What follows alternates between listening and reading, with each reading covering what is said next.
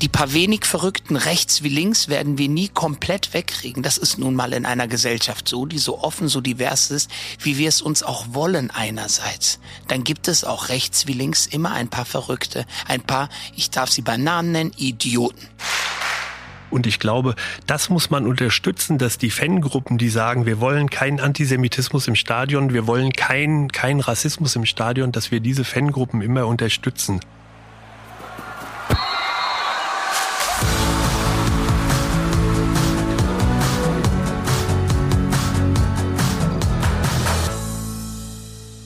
Mehr als ein Spiel. Der Podcast der DFB-Stiftungen Egidius Braun und Sepp Herberger. Und der DFB Kulturstiftung mit Nils Stratmann.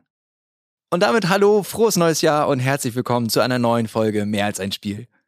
Wir sitzen hier gerade im Herzen von Europa bei Eintracht Frankfurt. Die Stühle stehen auf Kunstrasen. Wir haben Blick aufs Stadion, wenn auch nur eine Leinwand, nicht das echte. Und wir werden heute viel hören über den Hass den es im Fußball gibt, aber auch ganz, ganz viel über die positive Macht des Fußballs in der Gesellschaft. Denn natürlich wollen wir wie jedes Mal bei mehr als ein Spiel über den Fußball und seine gesellschaftliche Rolle sprechen. Und das heute zu einem sehr bedeutenden Thema.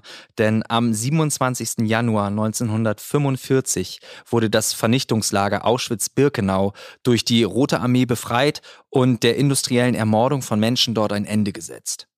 Seit 2004 erinnert die Initiative Nie wieder, Erinnerungstag im deutschen Fußball, an die Menschen, die durch den Holocaust ums Leben gekommen sind. Darunter waren über sechs Millionen Jüdinnen und Juden, über 500.000 Sinti und Roma und viele andere Menschen, die wegen ihrer Sexualität, ihrer Haltung oder wegen ihrer Behinderungen auch ermordet wurden. Und Teil der Initiative sind neben dem DFB und der DFL auch Eintracht Frankfurt und Maccabi Deutschland. Und mit zwei Vertretern der Vereine wollen wir heute sprechen. Alon Meyer ist hier, Präsident von Maccabi Deutschland und Matthias Thoma, Leiter des Eintracht Frankfurt Museums. Vielen Dank, dass ihr da seid. Ich freue mich auf das Gespräch. Hallo.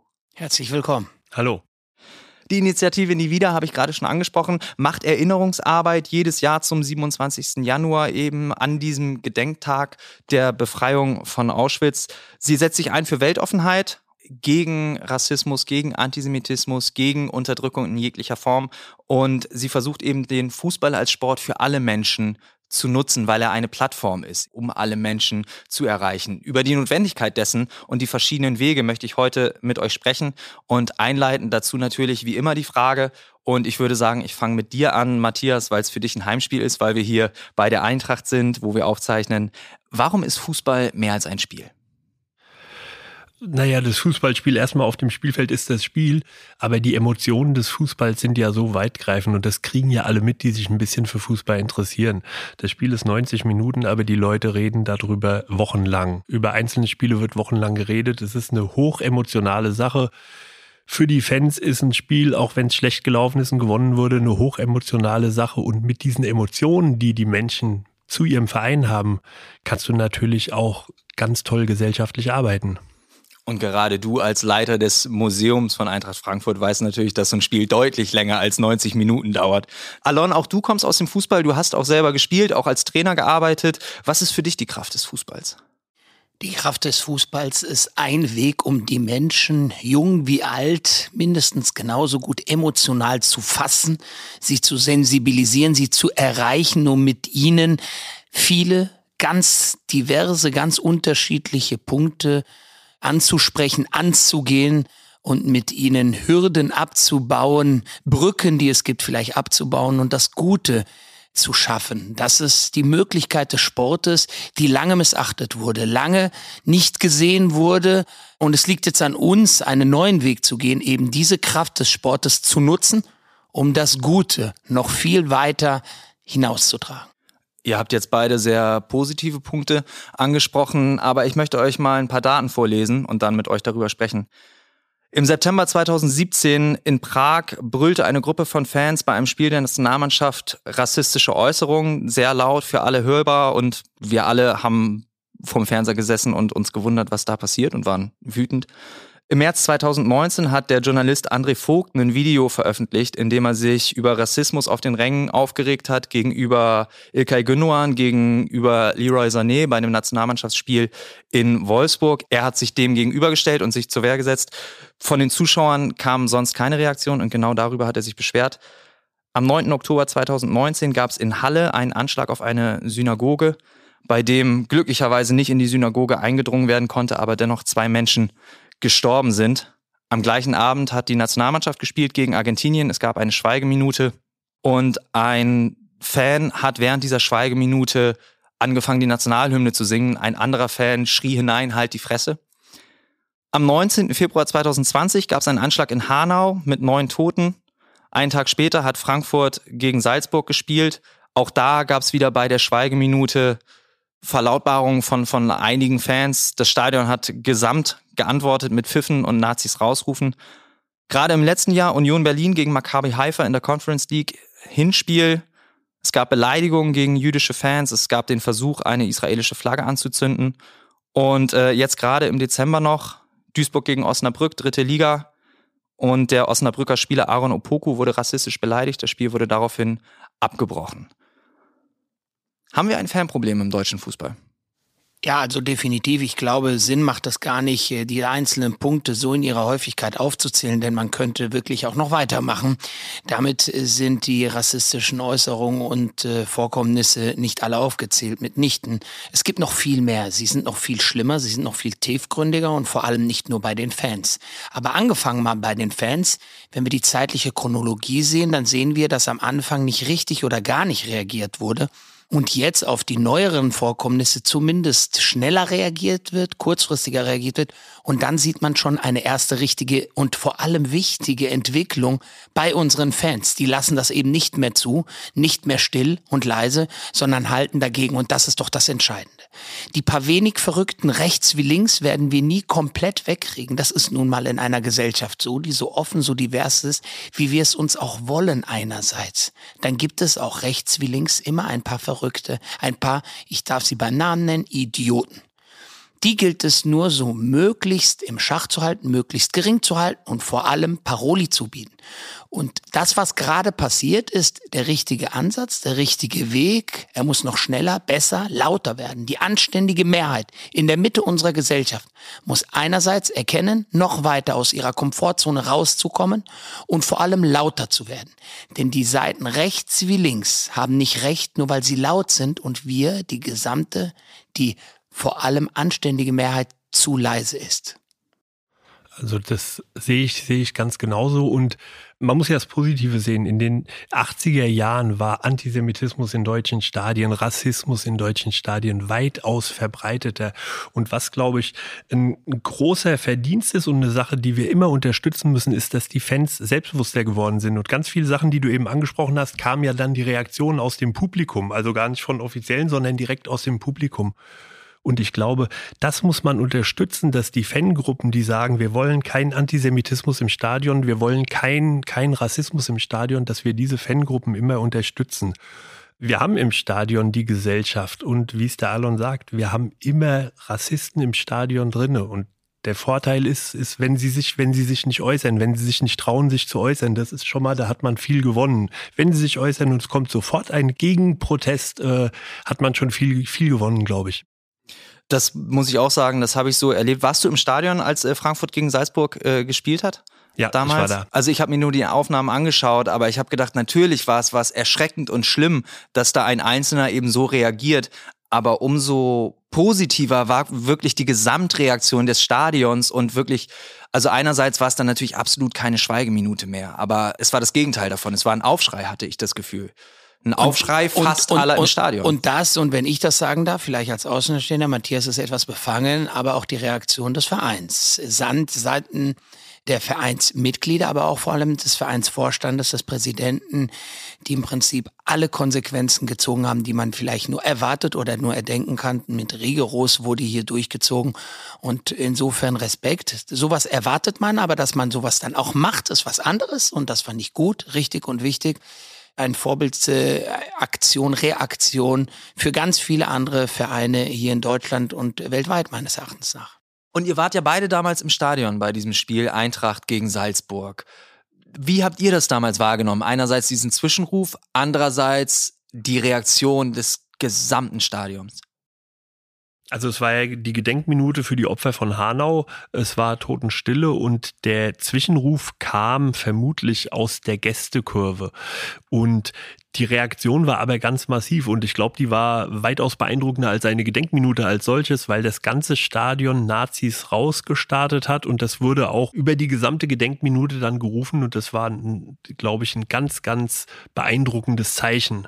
Also sicherlich, ähm, das sind so diese Gänsehautmomente, ähm, die auch im Positiven so, so ein Fußball ausstrahlen kann. Genau richtig, die richtige Reaktion. Und wenn man dann, muss ich auch ehrlich sagen, irgendwo ein Stück weit als Jude in einem Stadion in Deutschland, dann ist, dann ist man so stolz auf so Fans, die sich äh, für unsere Werte so stark machen und so einsetzen. Genau richtig, Gänsehautfeeling pur. Aber ist das tatsächlich so, dass du dann eher den Stolz empfindest auf die Reaktion als den ja. Schmerz durch den Zwischenruf? Ja, ja, ja, ja, ja, der überwiegt zum größten Teil. Noch einmal, ich habe es ja gesagt, weil, weil die paar wenigen Idioten, Antisemiten, Rassisten, Diskriminierer, Rassisten, Homophoben, die, die werden wir nicht äh, gänzlich wegkriegen, ja. Aber ich bin dann ein Stück weit so stolz, dass vor allem in meiner Stadt Frankfurt, in unserer Stadt Frankfurt, in, in meinem Verein, in unserem Verein, in unserem Stadion dann so laut gegengeschrien wird. Boah, da, ich, ich, ich war wirklich im Mund auf und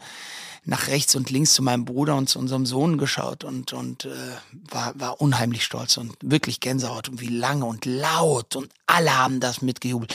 Ich glaube, äh, ich glaub, war der Einzige, der, der ruhig war, weil ich einfach mit offenem Mund gesagt habe, das ist die richtige Reaktion, toll.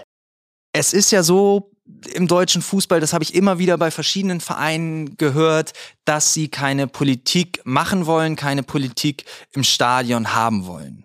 Walter Bensemann, einer der Gründer ganz vieler Vereine in Deutschland, auch Gründer des Vorläufervereins von Eintracht Frankfurt, auch Gründer des Vorläufervereins vom, vom FC Bayern und auch Mitbegründer des DFBs und Gründer des, des Kickers, also wirklich einer, einer der halb im Alleingang den Fußball in Deutschland so geschaffen hat, der aber auch Jude war und aufgrund äh, der Verfolgung durch die Nationalsozialisten kurz nach der Machtergreifung in die Schweiz fliehen musste, der hat den Fußball so geliebt als eine pazifistische Idee der Völkerverständigung.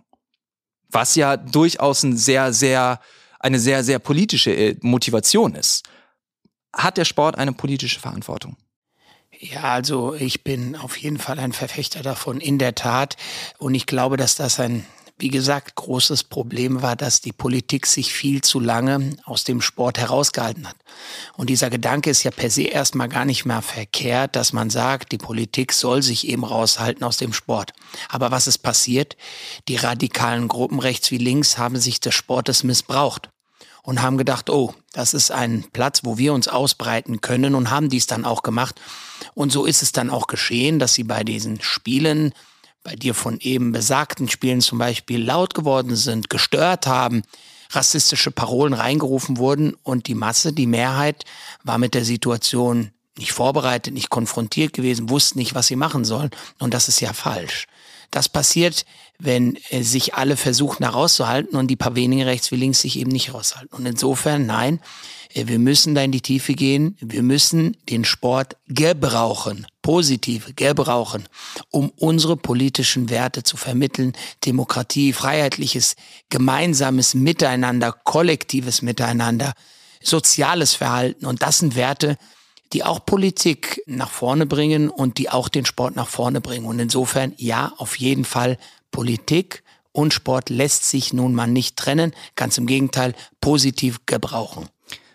Matthias, du bist in die Tiefe gegangen. Du hast hier für und mit dem Eintracht Frankfurt Museum hast du unheimlich viel Erinnerungsarbeit gemacht, hast dich mit der Geschichte des Vereins auseinandergesetzt und äh, ja, ich habe es schon angesprochen. Walter Bensemann hat den Verein mitbegründet beziehungsweise den Vorläuferverein mitbegründet und den Kicker mitbegründet und ausgerechnet im Kicker erschien am 9. April kurz nach der Machtergreifung von Hitler äh, eine Verlautbarung von 16 Vereinen unter denen auch Eintracht Frankfurt dabei ist, dass Juden im Verein nicht mehr erwünscht sind und rausgeschmissen werden. Eintracht Frankfurt war bis dahin ein unheimlich weltoffener Verein. Sie wurden unter anderem die Jude-Bube genannt. Also es gab auch einen breiten Kern von, von jüdischen Spielern und, und Menschen um den Verein herum. Und mit einem Mal innerhalb ganz kurzer Zeit hat sich das gewendet. Kannst du beschreiben, was damals los war, hier in Frankfurt und im Fußball vielleicht auch generell? Ja, das kann ich gerne machen, aber das spricht genau auch dafür, für das, was Alon eben gesagt hat, dass sich die Vereine gesellschaftlich positionieren müssen. Die Vereine sind Institutionen für tausende Mitbürger und auch die Eintracht in den 20er Jahren stand konfessionell und politisch auf streng neutralem Boden. Trotzdem hat sich der Verein von den Nationalsozialisten vereinnahmen lassen hat diese Anweisung mit unterschrieben, dass Personen, die jüdischen Glaubens sind und in der marxistischen Bewegung aktiv waren, in führenden Positionen nicht mehr zugelassen sind und nicht mehr mitmachen dürfen.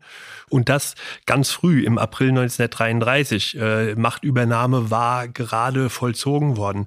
Der Verein hat sich schnell gleichschalten lassen. Fast alle Vereine haben sich schnell gleichschalten lassen und äh, haben sich halt nicht eingemischt, sondern haben gesagt, wir müssen irgendwie durch die Zeit kommen. In dieser Zeit 1933 sehen wir, und das sehen wir auch bei vielen anderen Vereinen, dass es der Eintracht sehr schwer gefallen ist, Leute aus dem Verein rausgehen zu lassen, zum Teil sogar freiwillig, die von sich aus sagen, wir gehen raus, die man über 10, 20 Jahre als Freunde kennengelernt hat, als äh, zuverlässige Mitarbeiter. Das war 1933. Zwei Jahre später hat keiner mehr groß nachgefragt.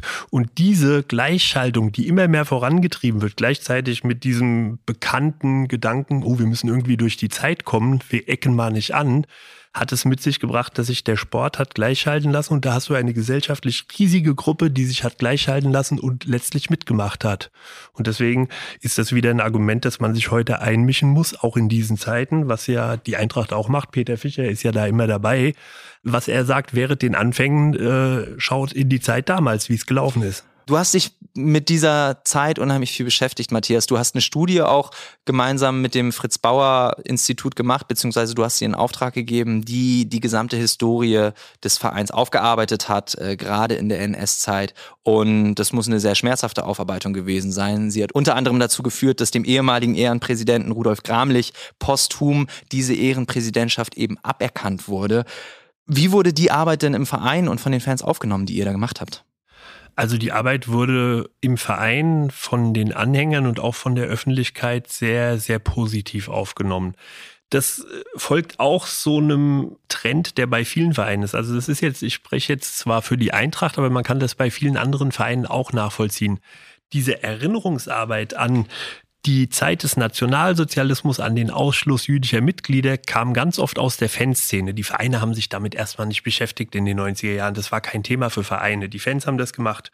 Es gab erste Erinnerungsveranstaltungen, es gab Bücher zu dem Thema, es gab Stolpersteinverlegungen, es gab Einladungen von Angehörigen. Das Ganze ging aber immer sehr auf die Opfer des Nationalsozialismus. Man hat an sie gedacht, man hat gesagt, man muss sie wieder zurückholen in die Vereinsfamilie. Natürlich, wenn es Opfer gibt, gibt es immer auch Verantwortliche, es gibt immer Täter. Und damit haben sich die Vereine schwer getan, zu benennen, wer hat denn diese Entscheidung für den Verein getroffen. Da hat sich die Eintracht mit schwer getan, da haben sich andere Vereine mit schwer getan, äh, die jetzt auch die Frage stellen, wer hat diese Entscheidung getroffen und wer, wer hat diese Entscheidung quasi nach außen kommuniziert. Das ist ein schmerzhafter Prozess, der jetzt bei der Eintracht gelaufen ist mit dieser Fritz Bauer Studie und ähm, am Ende denke ich immer, man kann das gut vergleichen. Es war mit, es gibt dieses Buch Opa war kein Nazi. In Familien wird immer erzählt, wie man Verfolgten geholfen hat, aber keiner sagt, äh, Opa hat das und das gemacht. Es gibt in Firmen, gab es das bis in die 90er Jahre. Erst in den 90er Jahren haben Firmen geschaut nach ihrer Zeit die Vereine haben halt auch ihre Zeit gebraucht, bis sie an diese Verantwortung gehen. Und als letztes noch hängt natürlich ganz oft damit zusammen, dass die Verantwortlichen für die Sachen, die 1933 bis 1945 bei den Vereinen passiert sind, oftmals in der Nachkriegszeit nach der Entnazifizierung wieder in den Vereinen waren und bis ins hohe Alter auf den Ehrentribünen gesessen haben als Ehrenmitglieder und als Ehrenpräsidenten. Wenn es um die Aufarbeitung der Geschichte geht, fragen mich auch viele, wenn ich zum Beispiel mal Israel besuche und wie kann ich als Jude in, Israel, in Deutschland leben, wie kann ich im Land der Täter leben und was ich denn so gut finde an dem Land und gibt es viele Punkte. Und eines dieser Punkte ist aber, dass ich hier in Deutschland das Gefühl habe, dass doch die breite Masse, die Mehrheit, sich ihrer Verantwortung ein Stück weit bewusst ist und auch diese Vergangenheit auch aufarbeitet, bereit ist aufzuarbeiten und das wirklich offen und ehrlich. Und das ist auch der richtige Ansatz wie man eben aus Fehlern, die gemacht wurden, wie man umgeht damit. Man spricht sie offen an, man arbeitet sie auf. Nur dann kann man auch wirklich zeigen, dass man es auch wirklich ernst für die Zukunft meint und daraus lernen möchte. Und das hat die Eintracht und ein paar wenige Vereine eben angefangen, über äh, die Fans zu initiieren und dass das äh, ein Schneeballeffekt dann auch geworden ist, für viele andere Vereine dann mitzuziehen, mitziehen zu müssen. Ist ja auch gut und richtig, das macht ja auch eine Gesellschaft auf, dass jetzt viele Aktionen, viele Aktivitäten, viele Ideen, sei es jetzt aktuell mit der Umweltproblematik, dass das aus der Mitte der Gesellschaft hervorkommt und das sind gute Initiativen, die man einfach unterstützen muss. Sie sind richtig und wichtig. Du hast ja eben auch äh, sehr interessiert und sehr ernst zugehört, Alon, weil ihr beide euch ja schon könnt, weil das Eintracht Frankfurt Museum im letzten Jahr den Julius Hirsch Preis des DFB gewonnen hat. Ein Preis, der an Initiativen geht, Vereine, Mannschaften, Menschen, die sich eben für Erinnerungskultur und gegen Antisemitismus einsetzen. Und Alon, du hast diesen Preis übergeben. Und jetzt wurde eben gerade schon gesagt, in Frankfurt ist die Aufarbeitung passiert. Einige wenige Vereine machen mit. Wie sehr sind wir da noch an der Oberfläche? Wie viel tiefer können wir gehen, müssen wir gehen? Also in der Tat, ich hatte ähm, die Ehre, wirklich die Laudatio zu halten. Warum es für mich so eine besondere Ehre war, natürlich, ich bin Frankfurter Bub durch und durch, bin in Frankfurt groß geworden und seitdem ich vier bin, gehe ich regelmäßig zur Eintracht Besuch und habe eine Dauerkarte, also habe auch eine gewisse persönliche Affinität zur Eintracht und liebe sie. Ähm, einmal Frankfurt, immer Frankfurt. Für mich. Und natürlich, dass die Eintracht äh, samt Vorstandes mit vollster Überzeugung auch hinter dieser Idee, hinter dieser Entwicklung steht, die ich zu 100 Prozent voll und ganz unterstütze, richtig finde. Das macht mich auch ein Stück weit besonders fröhlich, stolz, dass ich eben das in Frankfurt ist und dass Frankfurt ein Vorreiter ist und damit auch wirklich andere Vereine indirekt unter Druck setzt, diesen richtigen Weg auch einzuschlagen, den sie auch gemacht haben. Also insofern hat's wirklich hier den absolut richtigen getroffen, meines Erachtens nach, der wirklich alles richtig gemacht hat. Und ich diesen Weg dann dahingehend begleiten durfte, die Laudatio zu halten. Es war für mich ein leichtes, eine, eine Freude, weil ich wirklich aus dem Herzen gesprochen habe und alle Aktivisten auch dort weiß ich, dass sie das nicht Kraft Amtes tun müssen oder tun wollen, sondern auch wirklich aus vollster Überzeugung. Das merkt man auch in dem Verein und das schwappt über und das merkt man. Da machen viele Vereine mittlerweile mit und das ist gut so. Ähm, es gibt einige wenige Vereine mittlerweile, vor allem in der Bundesliga, die noch etwas zurückhaltend agieren. Wichtig ist aber, dass die Mehrheit sich dem anschließt. Was für mich noch gut und richtig wäre, wenn man das jetzt auch wirklich durchzieht. Also nicht nur an der Oberfläche, genau so ist es, ähm, sagt, hör mal zu, wir befassen uns auch mit der Vergangenheit, sondern der nächste Schritt wäre, was wäre die logische Konsequenz daraus?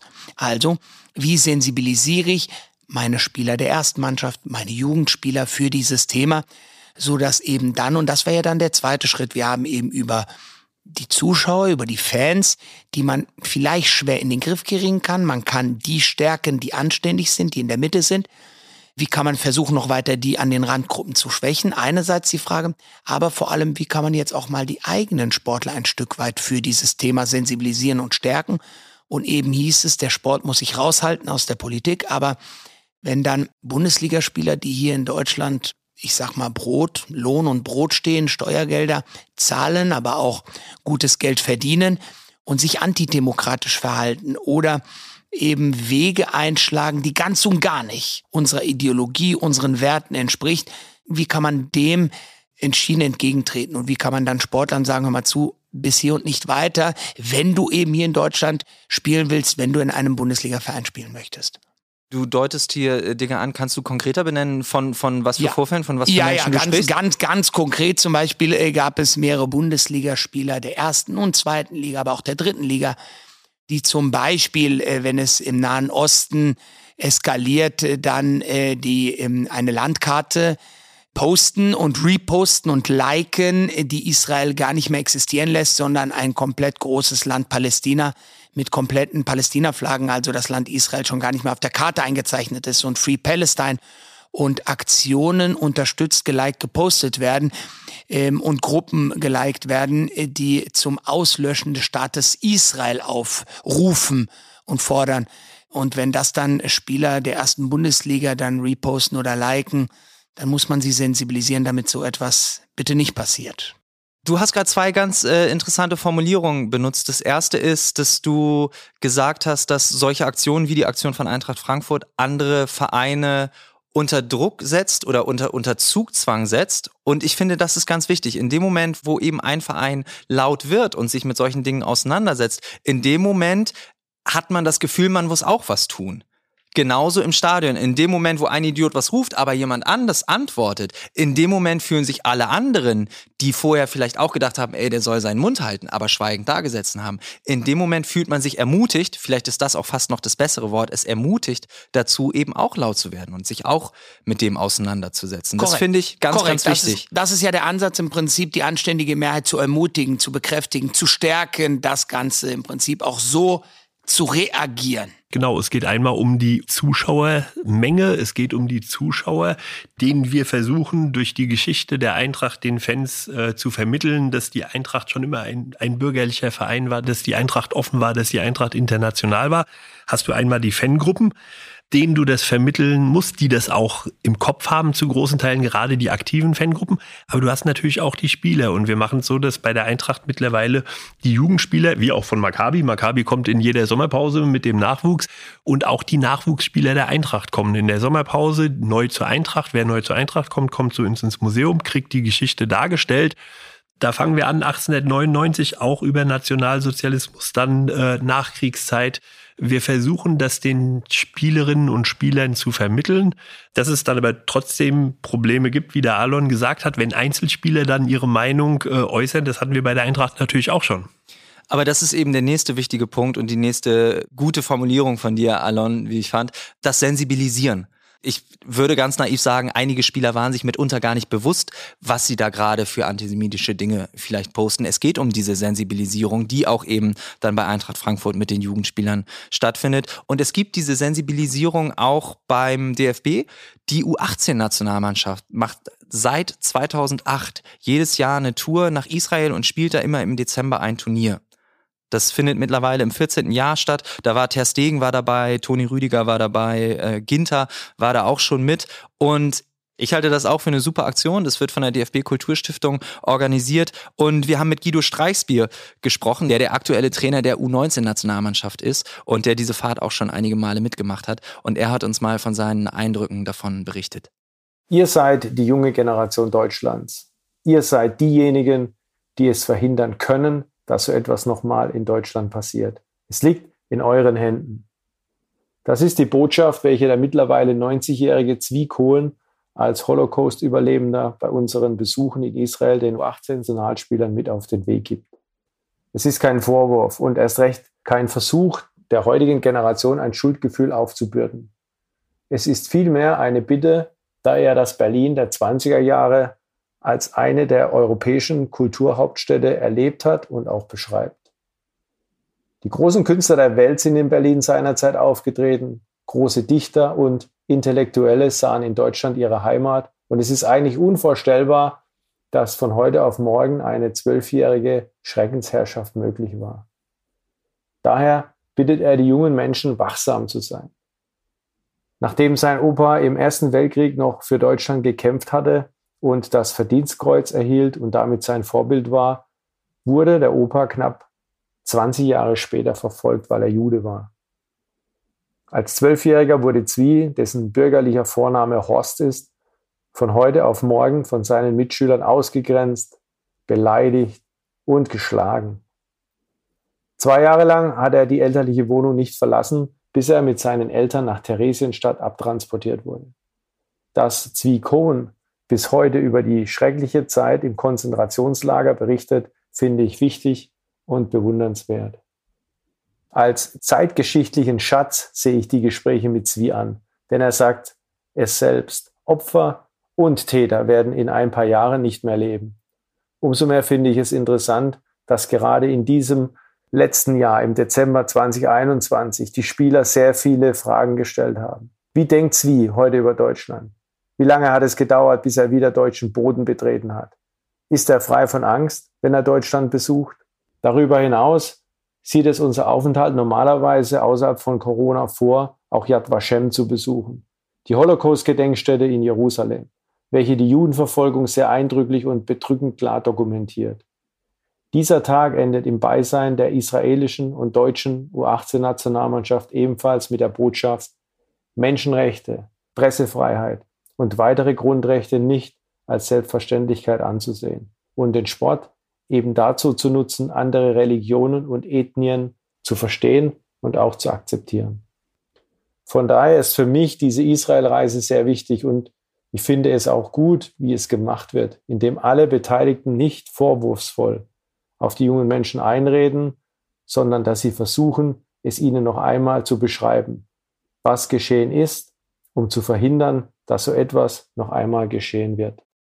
Wie es die Spieler beeinflusst, beschreibt Hamza Anhari sehr gut. Er sagt nämlich, in der Schule befasst man sich sehr viel mit dem Nationalsozialismus, jedoch hat nicht jeder die Möglichkeit, einen Zeitzeugen persönlich zu treffen. Dass es für uns bei der Israelreise 2021 geklappt hat und wir mit Zwie sprechen konnten, war für uns alle sehr aufregend. So hat man sich das noch besser vorstellen können. Mit seinem Vortrag hat Zwie Kohn unsere Köpfe und unsere Herzen erreicht. Wir alle haben an diesem Abend viel gelernt. Ich denke, dem muss man nichts mehr hinzufügen. Wir haben gerade schon drüber gesprochen, wie wichtig diese Sensibilisierung ist eben für Nachwuchsspieler, für junge Spieler, generell für Spieler in der Bundesliga und auch in anderen Ligen natürlich. Aber wir wollen jetzt mal weg von der Bundesliga, weg von der Eintracht, weg vom DFB. Wir wollen mal hin zu dir, Alon, und zu Maccabi Deutschland. Ich glaube, dass vielen Maccabi Deutschland erstmal kein Begriff ist. Kannst du einmal kurz benennen, was Maccabi Deutschland eigentlich ist? Maccabi generell ist eine jüdische Sportbewegung weltweit, äh, mittlerweile die größte jüdische Sportbewegung. Es gibt mit über einer halben Million Mitgliedern weltweit, stammt von einer tapferen jüdischen Familie, die sich ungefähr 123 vor Christus gegen die Griechen äh, gewehrt haben und den Tempel zurückerobert haben und aus dieser Geschichte heraus auch das Chanukka, das Lichterfest gefeiert wird. Deswegen nennt man das Chanukka-Fest, das ungefähr zeitgleich auf Weihnachten fällt das Fest der Makkabäer. Daraus eine jüdische Sportbewegung gegründet. Letztes Jahr haben wir 100-jähriges Jubiläum bei der Maccabi-Bewegung gefeiert, die sich dann organisiert hat aus dem Ausschluss von Juden aus nichtjüdischen Vereinen nach der Idee, dass es irgendwann mal einen jüdischen Staat geben soll, aber die Juden nicht stark genug sind, um diesen aufzubauen, weil sie eben aus nichtjüdischen Vereinen ausgeschlossen werden sich deswegen Juden selber organisieren sollen zu einem Sportverein. Also aus dem Ausschlussprinzip hat sich überhaupt ein jüdischer Verein, dann hat man den Namen Maccabi gesucht und gefunden und sich 1921 gegründet. Juden haben dort Zuflucht gefunden, um in einer sicheren Umgebung Sport zu treiben. Das ist natürlich durch den steigenden Antisemitismus immer weiter gewachsen, vor allem 33, 34 bis zum Höhepunkt 38, wo dann mit einem Schlag die komplette Zerschlagung der Maccabi-Bewegung stattgefunden hat. Dann gab es die zweite Phase, die der Zerschlagung. Die dritte Phase war die der Wiederorganisation von jüdischen Sportvereinen in den Display Person Camps und dann die vierte und aktuelle Phase 63, 65, wo sich die einzelnen Ortsvereine wieder gegründet haben und der Dachverband Maccabi Deutschland, der der aktuelle Dachverband von 40 Ortsvereinen wie eben Maccabi Frankfurt, Maccabi Stuttgart, Köln, Düsseldorf, jede größere, aber auch viele kleinere Städte haben ihre Maccabi-Vereine und die sind unter Maccabi Deutschland zusammengeführt ähm, zu dem Dachverband. Du hast es angesprochen, 1921 wurde der Weltverband gegründet in Karlsbad damals in Tschechien unter deutscher Führung.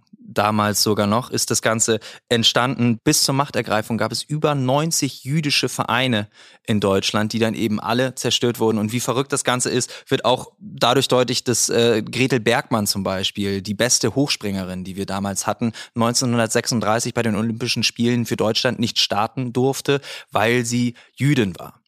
So, und dann, du hast es gesagt, wurde das, wurde das alles ausgelöscht. In den 60er Jahren kam es dann langsam zurück. Und wir haben im Vorgespräch schon ein bisschen drüber gesprochen, dass es in der näheren Zeit zum heute eigentlich zwei ganz, ganz wichtige Daten für dich nochmal gab. Und das war 2006 und 2015. Vielleicht willst du das nochmal ein bisschen erläutern. Ja, ich habe ja gesagt, dass ähm, aus dem Ausschlussprinzip die jüdischen Vereine sich organisiert haben. Heutzutage ist es ja weitestgehend auch weltweit so, dass Juden nicht mehr ausgeschlossen werden aus den nicht-jüdischen Vereinen.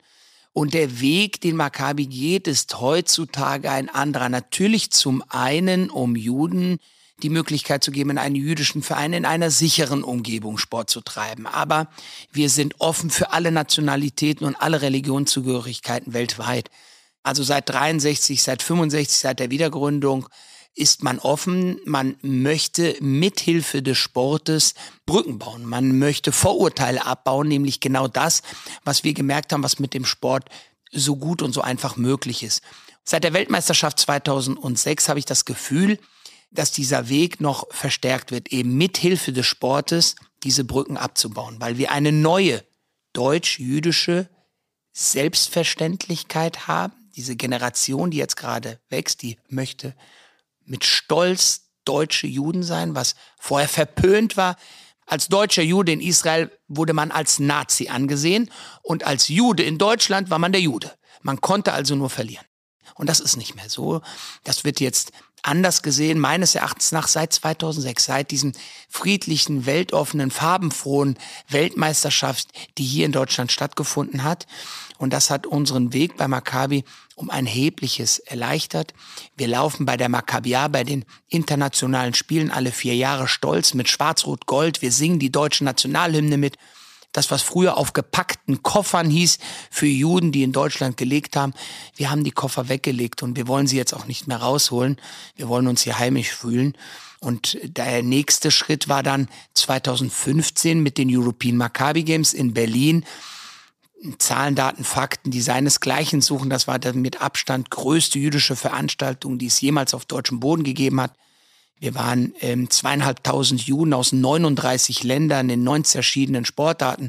Wir haben das Estrell, das Europa größte Hotels, haben wir komplett ausgebucht, zehn Tage lang koscher gemacht. Wir haben Guinness Book of Records Eintrag geschafft mit dem weltgrößten Kabbalat Shabbat Freitagabend. Der ist heute noch aktuell. Das waren friedliche, friedliche Spiele. Wir haben das neue deutsche Judentum hier wirklich nach außen hin auch repräsentiert und nicht nur über die Grenzen Deutschlands, ja sogar Europa hinweg. Wir waren bis zu den New York Times und in Tokio und in Japan sind wir angekommen und haben wirklich ähm, diese Spiele und das neue, das selbstverständliche Judentum, das zu Deutschland gehört, auch über die Grenzen Deutschlands hinweg nach außen hin positiv getragen. Also mit diesen Spielen eine positive Werbung geschaffen. Eine nachhaltige, wie man sieht, wenn man sieht, wie jetzt alle Ortsvereine wirklich aufblühen seitdem. Während des Nationalsozialismus wurden aber nicht nur Juden verfolgt, nicht nur Sinti und Roma verfolgt, es wurden nicht nur Menschen wegen ihres Glaubens oder ihrer Herkunft verfolgt, sondern auch wegen ihrer sexuellen Orientierung, wegen ihrer körperlichen Behinderung mitunter auch.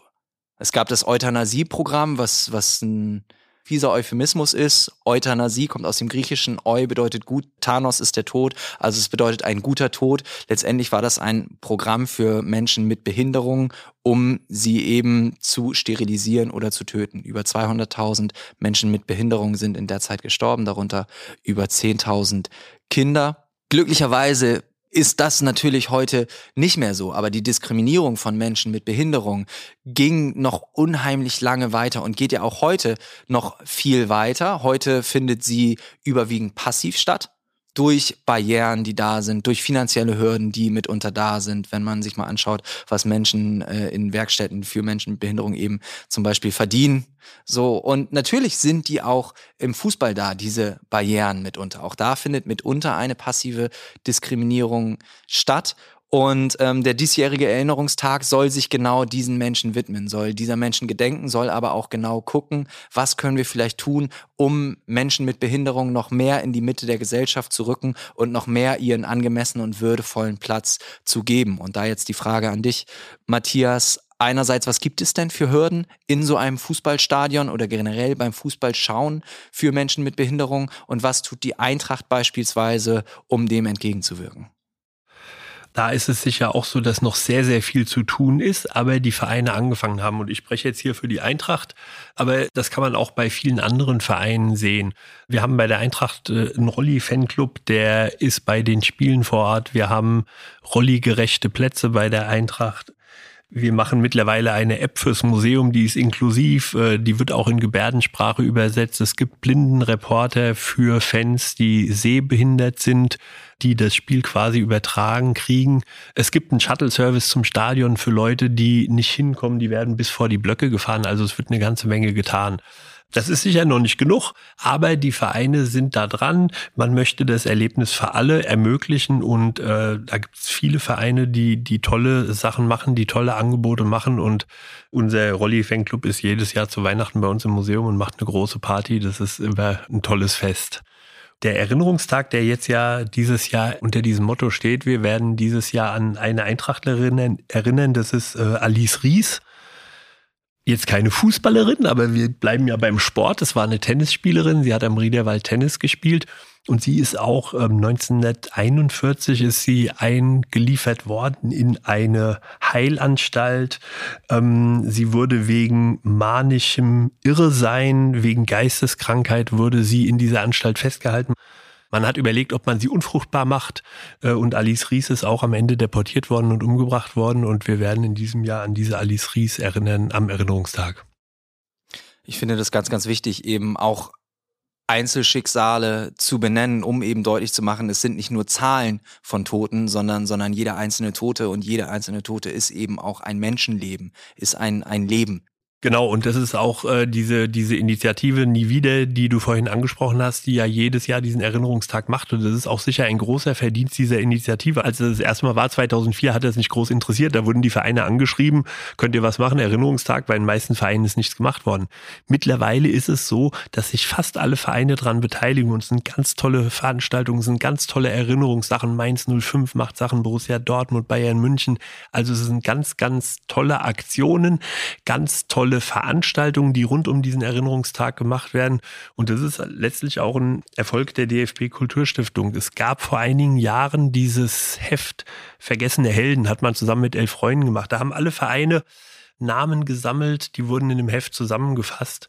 Und aus diesem Heft gibt es immer wieder Inspiration, Lebensläufe zu recherchieren. Und das wird dann auch von Fans, also gibt oft Fans, die sich darum kümmern, die, die, und äh, man macht das mit dieser Euphorie, die man für den Verein hat. Und deswegen ist das eine, eine tolle Form der Erinnerung. Ganz wichtig ist, äh, wenn ich noch ergänzen darf, ist, ähm, generell an, an sehr vielen und an den meisten Gedenktagen gut, dass es sie gibt.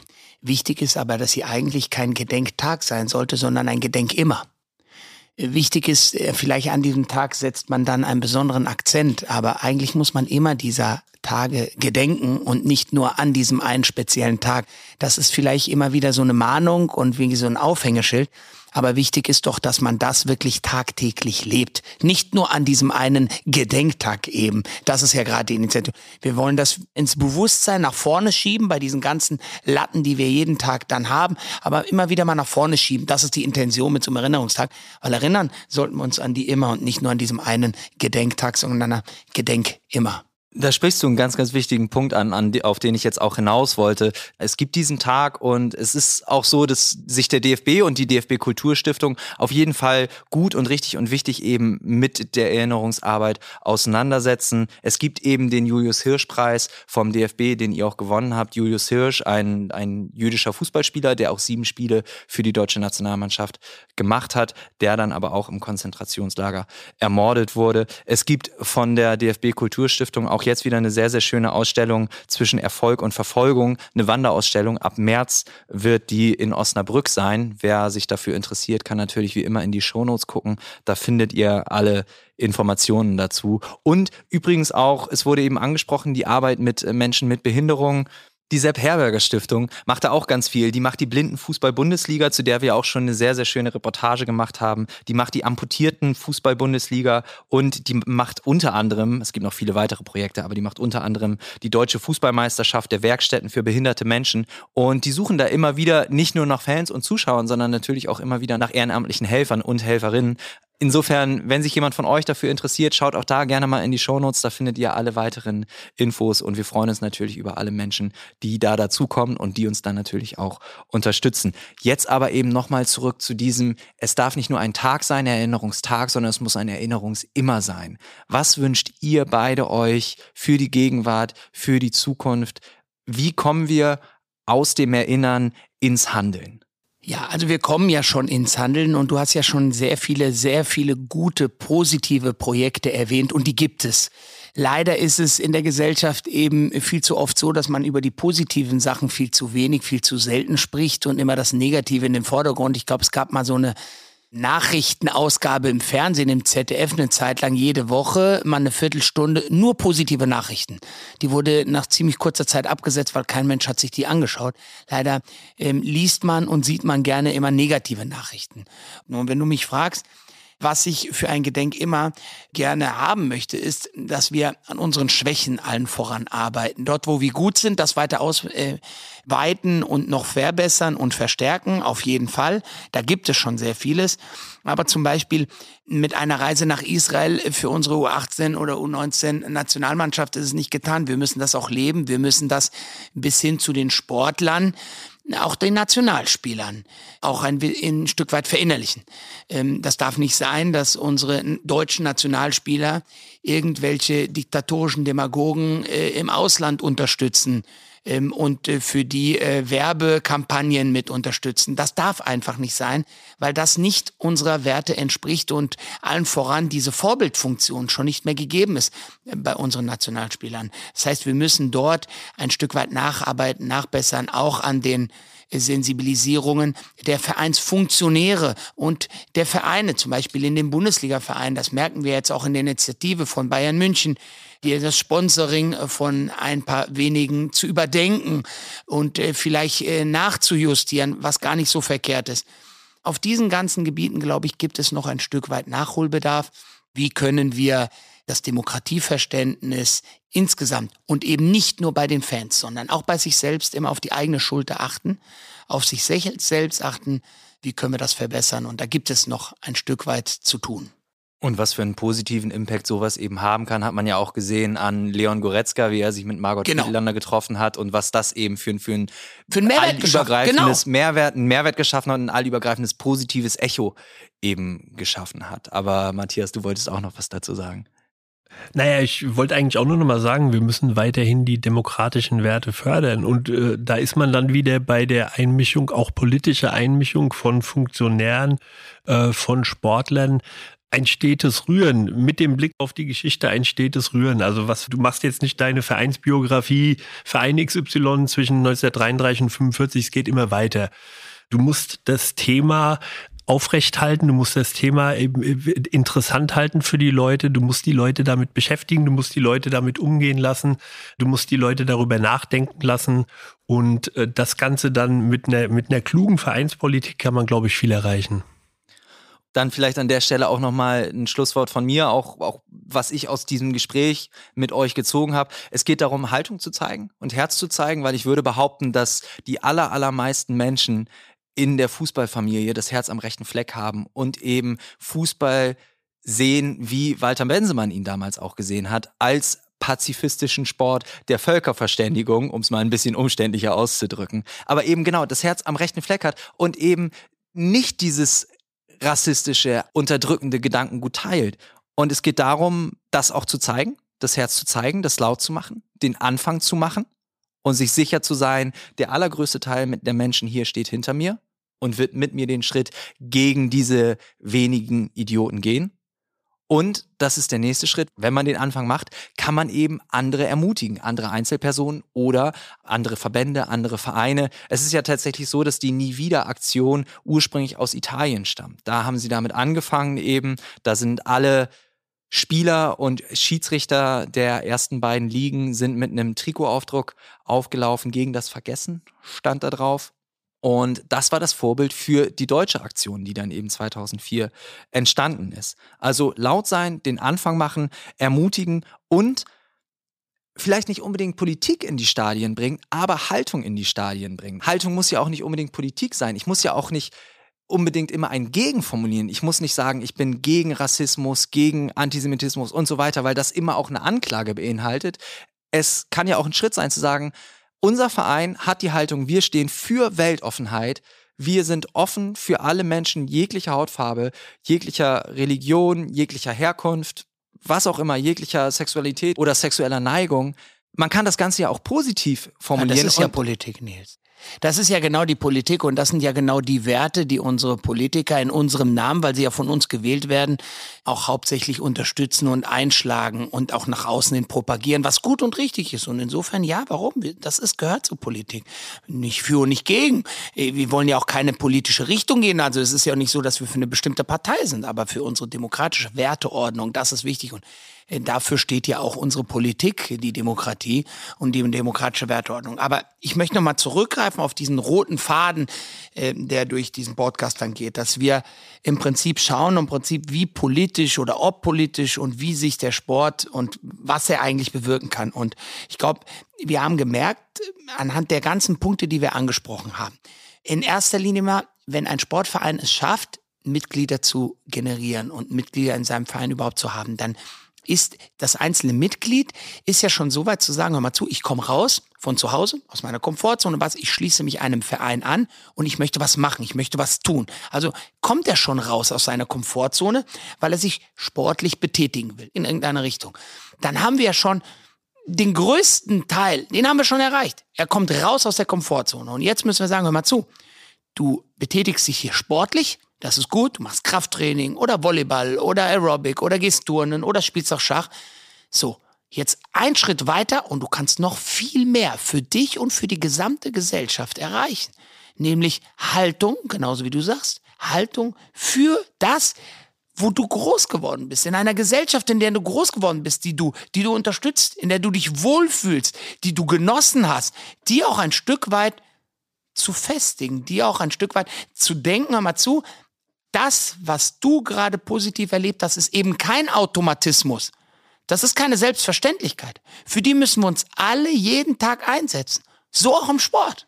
Du musst dich dafür einsetzen, weil es ist eben kein Automatismus. Und wenn wir das jeden verstehen lassen, wenn wir das jeden begreifen lassen und dass er das auch im Sport, in diesem unterschwellig, mit dem Freund eben. Mir ist doch egal, ob du jetzt Haare auf dem Kopf hast oder nicht, ob du eine schwarze Haut hast oder nicht. Entweder du bist ein Anständiger oder kein Anständiger und dann können wir uns anfeinden. Aber nicht per se, weil du ein schwarzes Trikot hast mit einem Bayern-Emblem auf der Brust, dann bist du per se kein schlechter Mensch. Okay, dann hast du den falschen Verein. In meinen Augen. Vielleicht dir als Fan ausgesucht. Aber du als Mensch kannst doch anständig sein.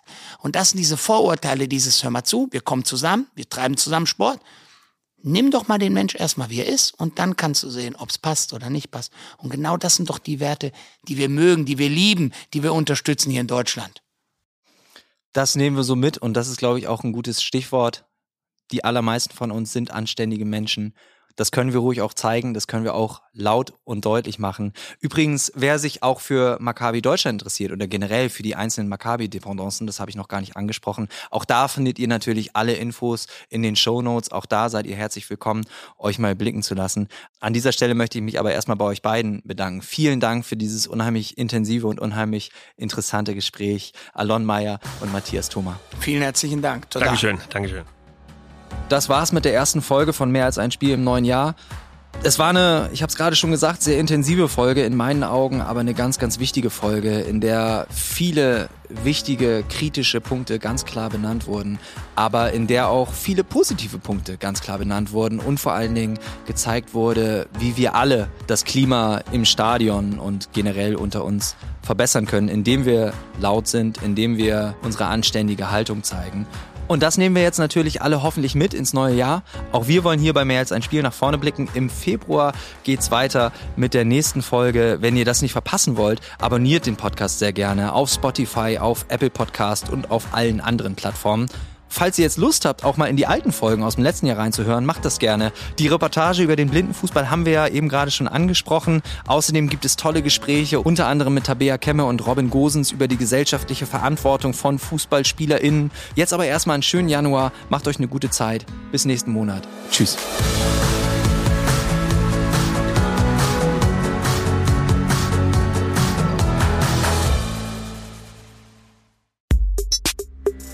Mehr als ein Spiel, der Podcast der DFB Stiftungen ist eine Produktion von Maniac Studios.